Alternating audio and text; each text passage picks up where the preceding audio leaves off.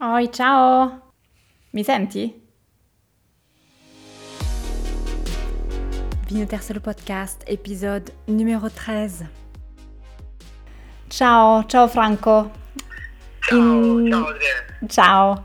Innanzitutto grazie, grazie veramente per aver accettato di essere mio ospite. Ma So- grazie a te, ma- è un piacere.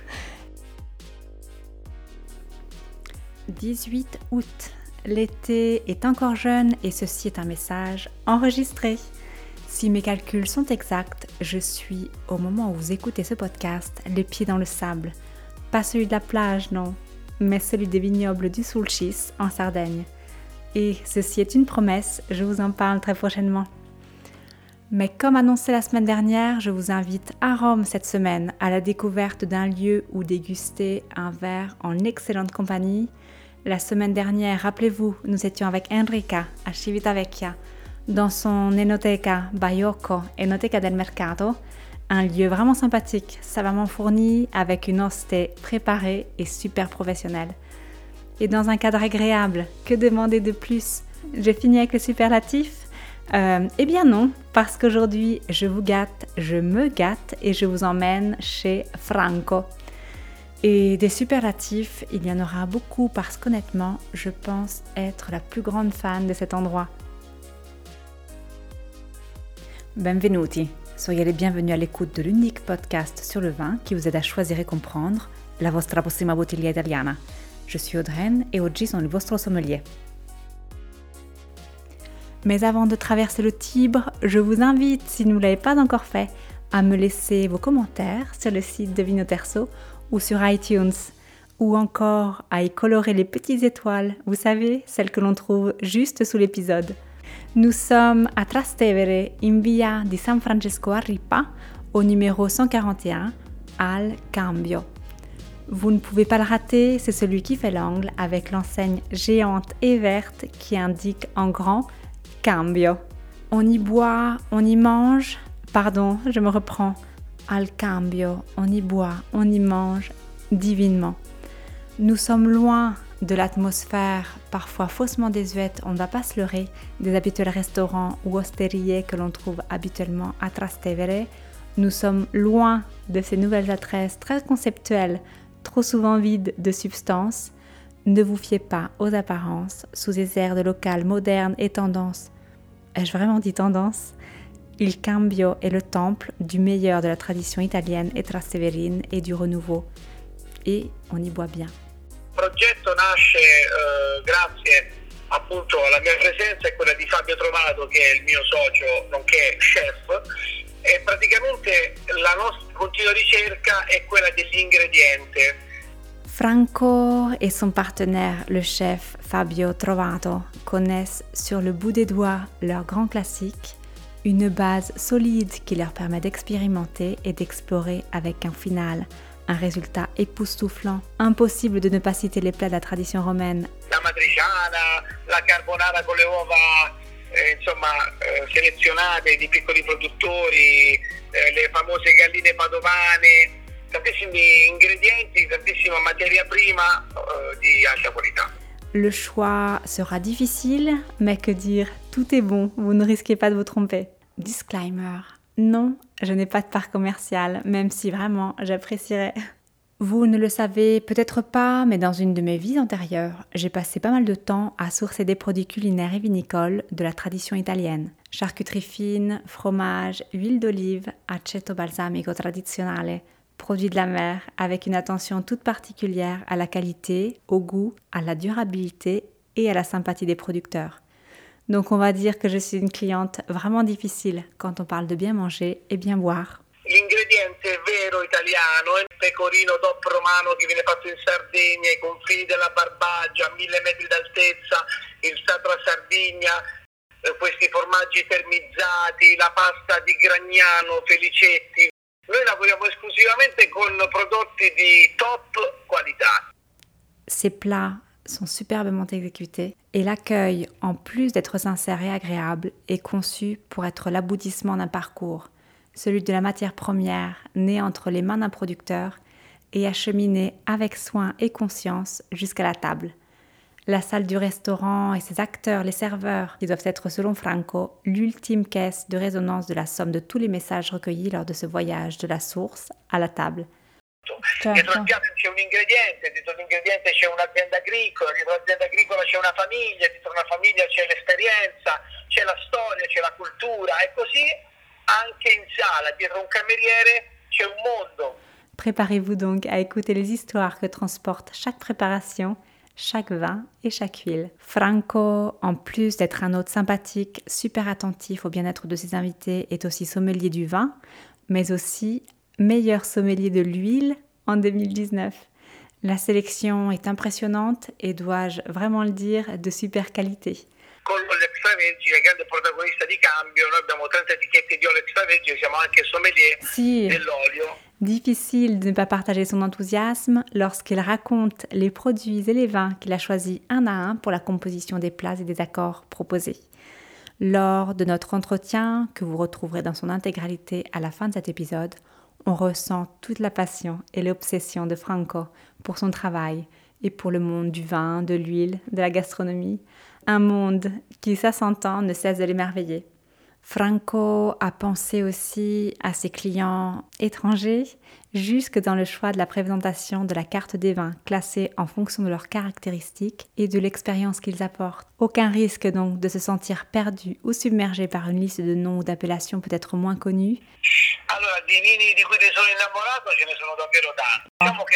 Sommelier Krug Salon con eh, Tenuta Roccolo oppure eh, Monfortino, tutti questi grandi vini è facile perché sono già grandi vini, basta certo, certo. raccontare sicuramente. Le vin, que dis-je Les vins choisis par Franco sont au nombre de trois et ils sont, comment dire, à son image. Mm, per quanto riguarda la difficoltà di un sommelier, quello, trovare, quello di trovare eh, piccole realtà, macro aree di, di veri e propri fazzoletti di terra mm, mm, mm. che riescono ad esprimere una verità di un territorio e in bocca al palato una, una um, esperienza, un'esperienza che poi si riesca bene a collegare allo stesso tempo con i piatti. Comme il le souligne, conseiller et choisir les grandes étiquettes pour un sommelier est un peu facile. Le véritable défi est savoir reconnaître la grandeur des petits et de les raconter et de les accorder avec la cuisine. Trois vins donc, les voici. Le premier est le Felice Cesci Castel del Monte, réserve 2013. Una riserva del 2013 che è eccezionale, un ottimo vino, di una grandissima personalità, un'acidità elegantissima e persistente, profumi coerenti al naso e in bocca, un, um, una mineralità davvero e una terrosità, tutto ben combinato. Questo è, è, è Neoditoria in purezza, la riserva fa 5 anni di tonneau. Une grande belle exécution de Nero di Troia en monocépage du vigneron du même nom, Giancarlo Cesci. Nous sommes dans les Pouilles et les terres de Castelmonte offrent entre soleil et basse température la juste excursion thermique nécessaire au Nero di Troia pour dompter son exceptionnel bagage aromatique et exprimer finesse et profondeur. Pressurage doux, fermentation à une température contrôlée de 28 degrés avec remontage et délestage, macération à chaud pendant 24 jours et séjour en tonneau de chêne français pendant un an. Le deuxième est français. Franco est un fan inconditionnel de la Champagne. Bon, je suis un petit peu hors sujet, me direz-vous, mais la passion est tellement communicative et j'approuve tellement son choix que je n'hésite pas une seconde à faire entrer dans les rangs du Vino Terzo les très belles exécutions de la Côte des Bars de Rémi Massin. Le dernier, un vin que j'apprécie aussi énormément, il s'agit d'un Cesanese issu du cépage du même nom, et autochtone du Latium. Celui choisi par Franco est celui de Damiano Ciollo, le Silene. Le Silene est un vrai grand vin à la portée de tous. C'est l'entrée de gamme de Damiano, mais c'est un vin au potentiel énorme. Et je dois dire que l'accord proposé al cambio est fantastique. Un tartare d'une grande finesse. Euh, il le propose aussi avec un poulpe à basse température Même si je dois dire que le chetanesé avec le tartare, c'est ah, un, un voyage en soi. È il famoso Silene ed è davvero un vino straordinario, ultima cena, abbinato con per esempio una bella tartare cruda di carne, con un po' di senape, leggera, con un pizzico di sale, olio e pepe. E perché no anche osare un po' con piatti di pesce tipo il polpo. Il cesanese può esprimere davvero delle grandi sorprese, esprimere tante emozioni. Il cambio est un lieu à l'identité colorée, riche, sincère, à l'image de son créateur. Et je clôt cet épisode avec les conseils de Franco. Hmm, je ne sais pas combien de fois je dis Franco aujourd'hui, mais beaucoup. Euh, goûtez, laissez-vous transporter par les vins, même les plus inattendus. N'ayez pas peur d'essayer des étiquettes moins connues qui peuvent être source d'expériences davvero surprenantes de bonté. Sì, il mio consiglio è questo, ricordatevi che il vino buono non importa dove si faccia, l'importante è che lasci dei ricordi nella nostra mente e se è davvero un grande vino può lasciarli anche nel cuore. Notre rencontre du jour touche à sa fin. Rappelez-vous, vous trouverez notre entretien en italien dans son intégralité tout à la fin et je publie très rapidement la transcription et la traduction sur le site. Je vous souhaite une excellente dégustation chez Franco, j'espère, et je vous dis à la semaine prochaine à la découverte de trois adresses 100% romaines où se rendre les yeux fermés.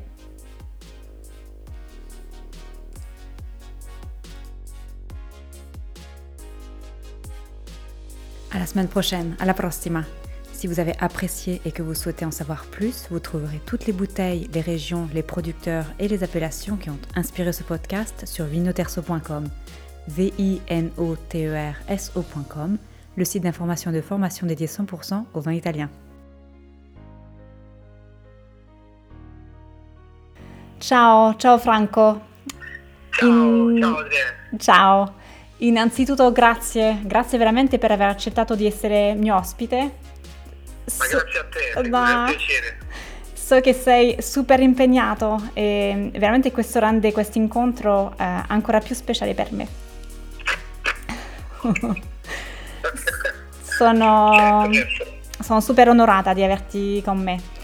Ci conosciamo da un po', siamo stati compagni di studi e te l'ho già detto più volte, sono una grande fan del tuo lavoro, una grande ammiratrice dell'impresa che hai costruito. E mm, per quelli che non ti conoscono, tu sei l'ideatore e l'anima del, del cambio di Trastevere. E mm, se mi vuoi raccontare in breve parole eh, il tuo progetto, ciò che è. Sì.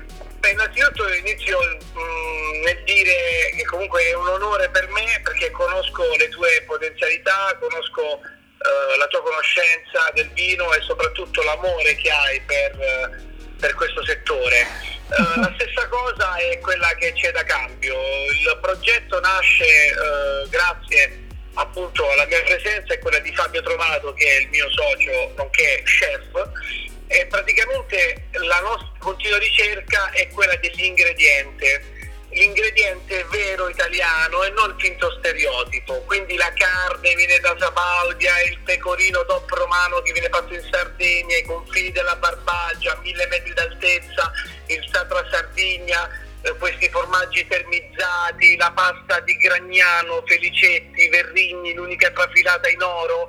Noi lavoriamo esclusivamente con prodotti di top qualità, italiana al 100% e eh, con questo non siamo un ristorante fancy, non siamo un ristorante diciamo eh, costoso perché eh, cerchiamo di essere abbastanza onesti. E abbiamo un food cost molto alto nel nostro ristorante, la stessa cosa anche per i vini, non abbiamo vini eh, da 2-3 euro, insomma i nostri vini sono sempre ricercati, ricerchiamo di piccole cantiere, di piccole ehm, diciamo, esempi enogastronomici italiani, ma eh, con questo abbiamo anche grandi etichette, perché amando il vino le grandi etichette comunque sono lì dove si trovano dei grandi produttori che rappresentano l'espressione territoriale italiana. Certo. Quindi questo connubio anche nei distillati, nei cocktail, nel semplice aperitivo cicchetto alla veneziana, noi cerchiamo di dare il massimo. Come sai benissimo, anche con l'olio extravergine, grande protagonista di cambio, noi abbiamo 30 etichette di olio extravergine, siamo anche sommelier sì, dell'olio. Sì, ma tu sei, tu sei anche miglior sommelier dell'olio 2019, se ricordo bene. Sì, sì, sì, è stato un bel premio, è stata una bella esperienza, eh, credo molto anche nella Fondazione Italiana Sommelier, credo anche e soprattutto delle persone. Eh, nel mio micro universo, certo non sono famoso come tutti questi grandi programmi che vengono fatti in tv, però ci conosciamo tutti nel nostro micro universo, che siano intenditori o amanti o professionisti o semplicemente eh, persone alle prime armi che con umiltà, così come la dobbiamo avere noi che siamo del settore, diciamo, costruiamo e tutti i giorni mettiamo tasselli perché innamorati della, del nostro territorio, che può essere anche assolutamente francese, tedesco, californiano, eh, il uh, mondo del vino. Ma sì, l'hai espresso veramente bene. Umiltà e passione penso che sia, siano due elementi fondamentali. Ma Senti... io oserei dire anche un pizzico di ossessione. Ossessione, sì, sì, hai ragione, hai ragione. Sì, abbiamo bisogno di avere un po' un'ossessione compulsiva per le cose per cercare di farcele entrare veramente dentro. Uh, sì. Poi sì. Uh, per quanto riguarda il nostro menù, uh, insomma, noi eh, abbiamo il piatto tradizionale romano, abbiamo il piatto pugliese, il piatto piemontese, il piatto internazionale che sono il guacamole fatto con l'avocado siciliano, l'olio extravergine d'oliva della caninese, il pomodoro del pieno, la cipolla di tropea, il lime. Da, ecco, te, sì, da te si sceglie veramente insomma eh, noi anche sul guacamole ci mettiamo nostra, il nostro marchio italiano e infatti le persone adorano il guacamole, a Trastevere vengono a mangiare il guacamole, la matriciana, la carbonara con le uova eh, insomma, eh, selezionate di piccoli produttori, eh, oh, a, pasta, a, a, pasta, gialla, insomma eh, le famose galline padovane eh, con l'uovo livornese a guscio bianco. Sono... abbiamo tantissime, tantissime tantissimi ingredienti, tantissima materia prima uh, di alta qualità. Di alta qualità, no, io, tu sei il, il, ristorante che sognavo, veramente. Mangiare bene sapendo che tu hai un, un occhio a tutti gli, a tutti gli aspetti della, della cucina, ma anche dell'accoglienza.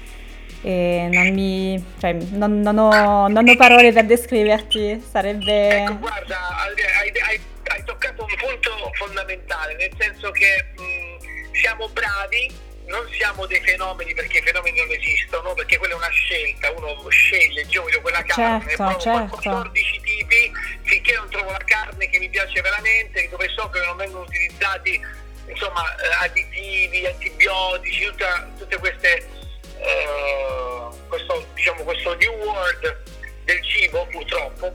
E quindi um, però in sala abbiamo un, uh, un, problema, un problema perché a causa dei clienti, a causa dei finti ristoratori, a causa degli stessi uh, mestieranti, si è sottovalutato questo mestiere e quindi è difficile trovare persone che realmente col cuore facciano questo lavoro. Quindi la, la, la, la conoscenza, mm, la, mm. sinergia, l'empatia, la psicologia, la, la lingua sono tantissime, la cultura, sono tantissimi punti che un cameriere, che non è un portapiatti, deve avere, l'organizzazione, la logistica, certo, la certo. conoscenza anche della cucina. Un quindi mezzo, questa cosa sì. purtroppo è sfuggita un po' di mano e quindi hanno dato più attenzione alla, a, alla finalità del piatto invece di dare a tutto, tutto quello che comunque concerne la ristorazione, che è un mondo ampio e non si diciamo, definisce esclusivamente con un, la finalità di un solo piatto. Certo. Dietro il piatto c'è un ingrediente, dietro l'ingrediente c'è un'azienda agricola, dietro l'azienda agricola c'è una famiglia, dietro una famiglia c'è l'esperienza, c'è la storia, c'è la cultura e così anche in sala, dietro un cameriere c'è un mondo, non è un portapiatti che noi siamo lì non per vendere e fare soldi, siamo lì per mandare avanti un progetto che eticamente e professionalmente deve fare anche mangiare, quindi il minimo compromesso lo deve avere, ma non è la finalità. quindi questo è quello che devo, volevo dire col cuore. L'hai, sì, l'hai espresso davvero bene, davvero bene.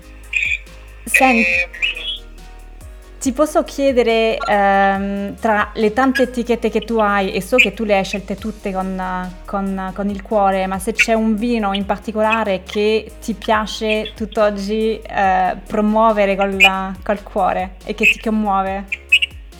Allora, di vini di cui ti sono innamorato ce ne sono davvero tanti. Lo so, Però, lo so. Diciamo che fare il sommelier con uh, il Krug o col Salon o con...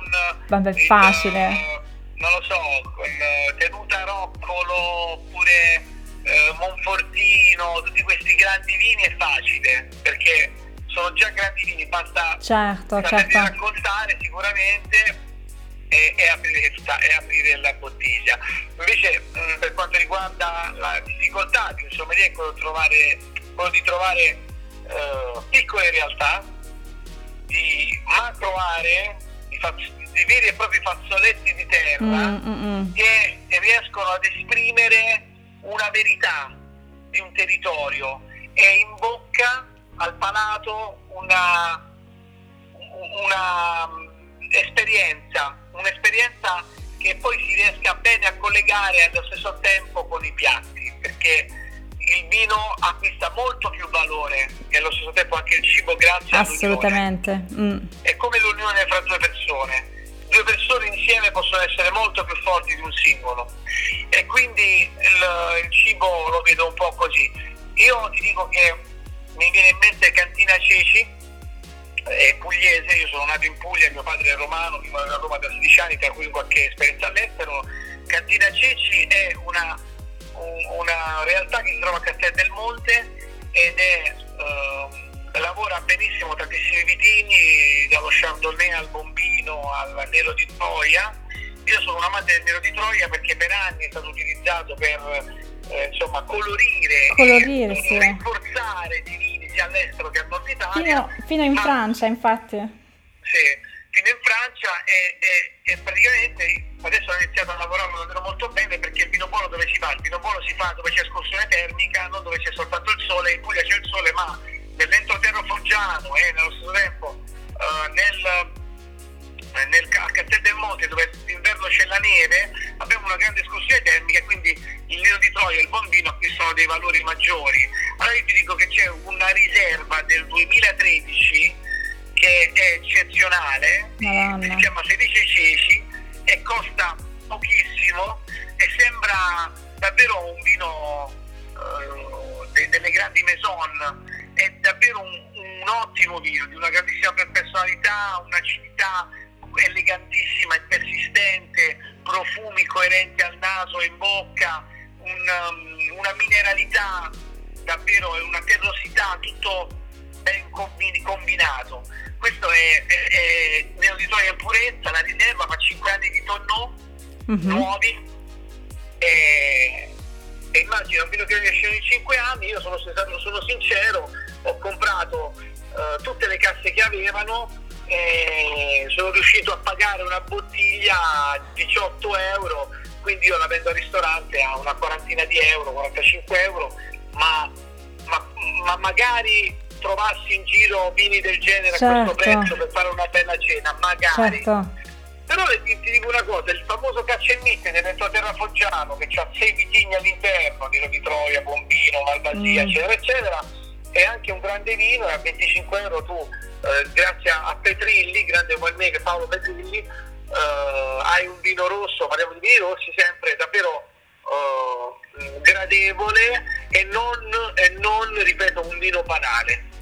E, ehm, poi se vogliamo parlare del, di, di, diciamo del, anche dell'estero, io sono un grande amante dello champagne. Questo sapevo, sì, sì. di questa media maison che si trova nella Côte Bar, insomma la parte sud della, dello Champagne, la Rémy Massen lavora il Pinot Nero, penso che è uno di quei pochi che fanno in purezza dei eh, vini, dei, dei, dei champagne in uh, Pinot Bianco in purezza, 40 euro puoi bere uno champagne a Trastevere eh, che fa tre anni sui lieviti, che ha 6 riserve all'interno, 16, 17, 18, maggior parte 95% Pinot Nero con un po' di Chardonnay e Pinot Blanc. È un, è uno champagne chicca, sì. bello minerale, citrico, mm. eh, bollicina molto, molto elegante, fina. Cioè, non, non, non, vedo, non vedo dove si possa trovare un prodotto del genere. Ma tu sei, sì, sei, sei, un ovni a Trastevere, sei un ovni, perché tutti sono... Sì. Insomma, poi se vogliamo parlare anche del, del di vitigni appunto a, della zona, abbiamo davvero tante bellissime... Tu, tu sei un, un grande amante del cesanese mi ricordo. Sì, a, me piace molto il, il cesanese, uno dei cesanesi che lavoriamo tantissimo che sono che a gennaio, a gennaio era già terminato mm. dall'azienda è il famoso Silene, un vino base, Matteo eh, Ciolli, il produttore si chiama Ciolli e eh, si trova in realtà più a, c'è scritto Levano, però in realtà si trova più ad Affile perché nel, nel, insomma, nel, a livello geografico sì, sì, e sì. disciplinare c'è scritto Levano ma siamo più vicini ad Affile e fa, fa botte 100% cesanese ed è davvero un vino straordinario straordinario. Io ho visto anche Bernabé lo vendeva tipo a pochissimo 15 euro 14 euro. Sì sono una, sono una grande fan anche io. straordinario straordinari, ti fai veramente una, un'ottima cena, abbinato con per esempio una buona tagliata o una bella tartar cruda di carne con un po' di senape eh, leggera, con un pizzico di sale, olio e pepe. E perché no anche usare un po' con piatti di pesce tipo il polpo, perché questo cesanese, cesanese ce lo ricordiamo molto fruttato, molto questo vino da tavola, eh, giornaliero, no, il cesanese può esprimere davvero delle grandi, eh, de, può avere delle grandi sorprese, esprimere tante emozioni. Poi il, sì. è uno di quelli. Poi il tuo polpo vuol dire mi fa, mi fa battere il cuore veramente perché è um, un'opera d'arte. Bello, cotto, sì. Sì, sì, sì. a temperatura, poi dopo grigliato. No, è cre- meraviglioso, meraviglioso. Senti, un'ultima domanda, poi ti prometto, ti lascio tornare alla tua giornata. Senti, Vino Terzo è il mio progetto, la mia chiave per i francofoni per poter avvicinare il vino italiano, percorrendo strade, l'avrai capito, dalle più conosciute a quelle meno frequentate, no? E di fronte ad un'offerta davvero infinita che può sembrare intimidante, hai qualche consiglio da dare um, a qualcuno frescamente sbarcato in Italia per avvicinarsi al vino italiano? Sì, il mio consiglio è questo, ricordatevi che il vino buono non importa dove si faccia, l'importante è che lasci dei ricordi nella nostra mente e se è davvero un grande vino può lasciarli anche nel cuore. Hai ragione, hai ragione. Quindi non importa da dove viene, io ho assaggiato vini francesi, tedeschi, austriaci, spagnoli, Sonoma Valley, Wilmette Valley del del, dell'Oregon, anche Maipo Valley del Cile, Australia, che mi hanno lasciato davvero delle grandi emozioni. Sappiamo benissimo che ci sono dei vini irrevocabili, certo, italiani sì. francesi, mm. dove che sono inarrivabili, ma sappiamo anche che non possiamo tutti i giorni spendere grandi cifre per avere dei grandi vini. E allora colgo l'occasione di, alla, di lasciarsi andare e di conoscere nuove realtà perché questo è un mondo dove tutti i giorni si può imparare e davvero si può imparare anche da un semplice contadino o da un, da un enologo alla prima esperienza. Quindi lasciatevi andare, scoprite il mondo, non dico l'Italia, il mondo eh, e in Italia c'è un mondo, quindi fidatevi della, della risposta eh, diciamo, della natura perché comunque nell'era glaciale il primo stato a, la prima area è stata proprio l'Italia a scongelarsi, quindi viviamo di specie di, di endemiche vegetali più numerose al mondo di qualsiasi paese, quindi non è una questione di essere patriottici, ma è una questione di essere eh, a livello proprio osservatori. e statistico osservatori. Sì, sì. Guarda, mi parli proprio bene, è stato l'oggetto di un mio, di un mio appuntamento all'inizio dell'estate, appunto sulla, sulla la ricchezza dell'amperografia italiana. Cioè, non, non ovviamente in modo patriottico. Devo ringraziare te per avermi dato questa opportunità di anche da un certo punto di vista sponsorizzarmi, ma lo sai benissimo che non è quello. Ma no, ma questo cioè io sono una conversazione, ma è, è quello che uno fa, la mattina si sveglia e fa quello che gli piace davvero. No, io sono, ti ripeto, sono una fan di, di quello che fai perché sei il posto dove che vorrei trovare sempre. Attenzione, qualità, eh, simpatia, siete veramente tutto. Senti, complimenti, Grazie. complimenti Grazie per il bel lavoro. Grazie, grazie. Ti abbraccio Franco, ti Ti abbraccio auguro... Anche io, viva la France! Sì, sì, certo. Ti, ti auguro un, un buon riposo perché a settembre ne avrai, ne avrai bisogno. Sì. Un Grazie, bacio. Un bacio. Ciao, ciao Franco. Ciao.